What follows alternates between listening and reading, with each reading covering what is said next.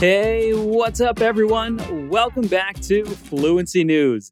Seja bem-vindo, bem-vinda a mais um episódio do Fluency News, o podcast de notícias da Fluency Academy. I'm Scott Lowe, your host, and I'd like to say congrats for being here to work on your English. When you listen to these episodes, you're staying informed, practicing your listening skills, and learning lots of new vocabulary all at the same time. E não vamos esquecer que você pode se tornar aluno, aluna da Fluency Academy para turbinar de vez o seu inglês. Mas para isso você precisa estar por dentro dos nossos lançamentos. E não tem jeito melhor de fazer isso do que entrando na nossa lista de espera. A Fluency Academy também tem cursos online de oito idiomas, então você pode ir além do inglês. Para se inscrever na lista de espera é só clicar no link na descrição. I'll see you in class. Now, let's get to it. It's time to talk about some of the top stories of the week, followed by a few explanations in Portuguese.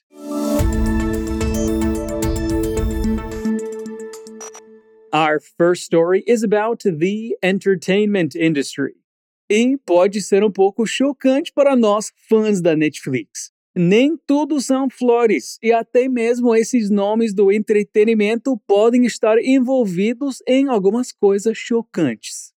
The Chosen One was one of the many shows being produced by Netflix, which came to pause after the tragic death of two actors on Thursday, the 16th of June, in a car crash in Mexico. Four other crew members were also in the vehicle, surviving but with serious injuries. Friends of the two actors and one of the writers of the show are demanding further investigation because apparently the whole crew had been complaining about the conditions of their transportation for a long time. They stated that the van had worn out tires, noisy brakes, loose steering wheel, not all the seatbelts worked, and easily identifiable signs of danger.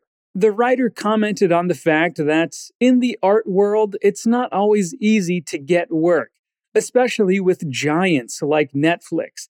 So the actors kept on working under those dangerous conditions. Netflix has not commented on the events and allegations. Mas, gente, ninguém merece trabalhar desse jeito, né? Que coisa horrível. Bom, aqui você viu os pneus da van sendo descritos como worn out, ou seja, desgastados. Usamos esse termo para descrever veículos, móveis, roupas, eletrônicos, enfim, todas as coisas que se desgastam com o tempo. Se você tem um tênis, por exemplo, que você gosta muito e já usou pra caramba, com certeza já está um tanto quanto desgastado. E você pode descrevê-lo como worn out sneakers. E eu tenho uma worn out jacket, uma jaqueta desgastada de tanto que eu já usei. Worn out, desgastado.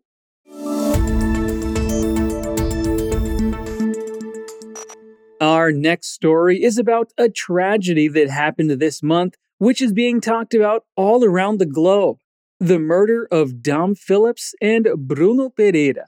Dom Phillips was a British journalist who lived in Salvador, Brazil. He went to the Amazon to work on one of his books about the preservation of nature and indigenous communities.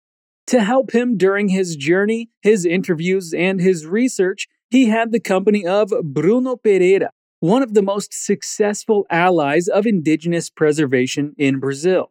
After spending two days in the Javari region, the pair was last seen returning on the 5th of June. Three days after their disappearance, figures from all over the world started to pressure Brazilian authorities to do more and try harder. Manifestations happened both in Brazil and in England. The worst had unfortunately happened, and their bodies were found on the 17th of June. The whole situation brought to light the terribly aggressive situation in that region, which includes illegal fishing, poaching, and other environmental crimes.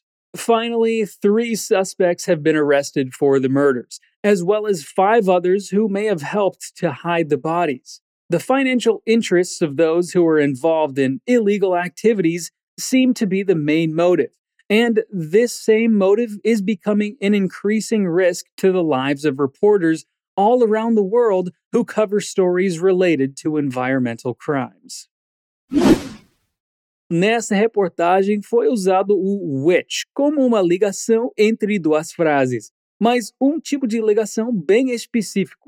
O which é uma maneira de você introduzir mais um detalhe muito importante sobre o objeto ou pessoa sobre quem você está falando.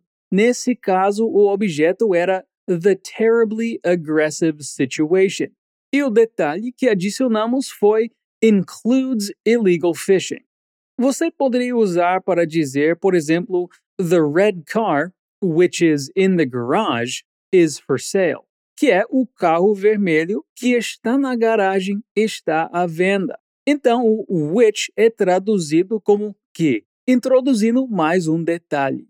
Essa foi uma dica um pouco mais gramatical. E quando o assunto é gramática, é bem importante tentar aprender da maneira menos complicada possível, focando na prática e na realidade do cotidiano. Se você gostaria de aprender gramática dessa forma, você pode encontrar sua chance nos nossos Walk and Talk e também dentro do curso de inglês da Fluency Academy.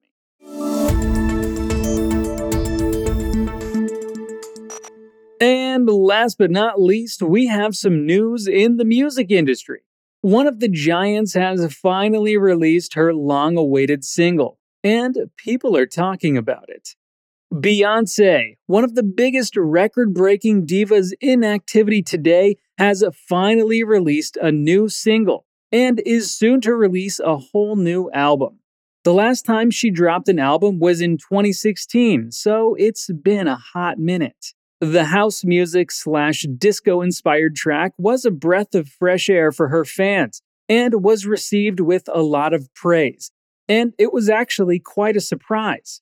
The single and the album had no promotion whatsoever prior to last week, when the star caused quite a commotion by deleting her Instagram profile, only to come back a few days later promoting her new work. The song Break My Soul was released first on Tidal, her husband's music streaming service. Bom, agora já sabemos o que vai tocar nas rádios nas próximas semanas. Aqui na reportagem usamos uma expressão um pouco diferente. A hot minute, que aqui está sendo usado como muito tempo. Pode ser usado com o sentido oposto em situações mais formais, significando um pouquinho de tempo. Mas, como no cotidiano a fala casual é mais comum, você vai acabar vendo a hot minute sendo muito mais usado como muito tempo. É bem comum dizer, por exemplo, It's been a hot minute since I went to the movies, com o sentido de faz um tempão que eu não vou no cinema. And it's with that news that we end today's episode, guys. But don't worry, we'll be back next week. E se você quiser ficar por dentro de todos os nossos lançamentos e quiser assistir dicas de inglês da nossa equipe de profs, segue a gente lá no Instagram, arroba Inglês. Os episódios do Fluency News saem toda terça-feira. E não esquece de voltar na próxima semana para continuar praticando suas habilidades de escuta e se manter informado, informada sobre tudo o que acontece ao redor do mundo. And I'll see you next week. Have a good one. Peace out.